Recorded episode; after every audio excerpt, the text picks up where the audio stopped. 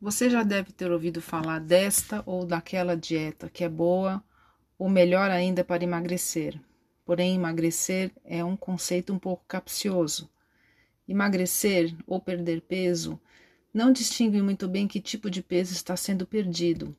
Nós podemos perder gordura, que é desejável, ou perder, além de gordura, massa muscular, que é indesejável.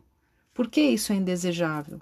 Porque perder massa muscular, além de piorar a nossa condição, nossa condição física, também reduz a taxa metabólica basal, reduz o metabolismo.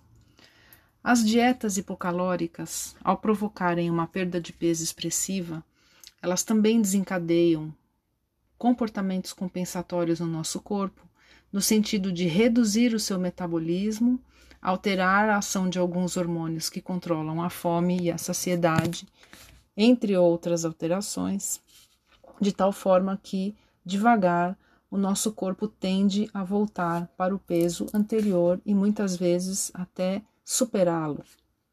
Diante disso, não parece muito sensato emagrecer às custas de dietas radicais ou de perdas de peso muito aceleradas, pois os artigos nos têm mostrado que a taxa de recuperação de peso depois de algum tempo, depois de alguns meses ou anos, não é pequena.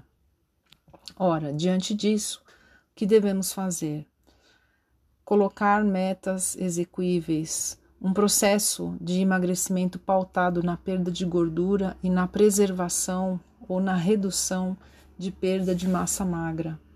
Emagrecer fazendo com que o condicionamento físico melhore ao longo do tempo, para que o nosso metabolismo também tenha chance de continuar pelo menos igual e não reduzir.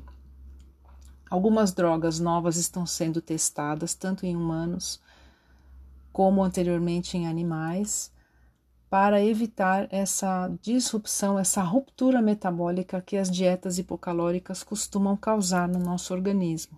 Então, futuramente teremos mais opções de tratamento, tudo indica.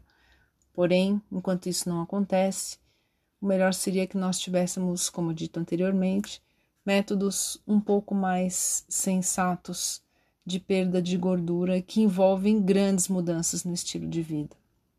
Isso vai exigir mudanças nas escolhas alimentares, na relação com os alimentos, mudança na forma como vemos a atividade física, trabalhando globalmente todos os aspectos de um bom condicionamento físico, para que nós possamos ter mais êxito de manter o nosso peso ao longo da vida. Então, antes de pensar na próxima dieta que você vai fazer, olhe para o seu estilo de vida e veja o que pode melhorar. Se você cortar doce, se você reduzir bebida alcoólica, se você comer de acordo com sua fome ou com seus sinais de saciedade, sem necessariamente seguir qualquer dieta, pode ter algum resultado, sobretudo se concomitantemente você começar uma atividade física, um programa de atividade física orientado e mais completo, para que isso seja sustentável e longevo.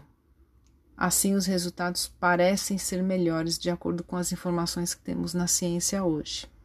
Então, fica aqui a reflexão.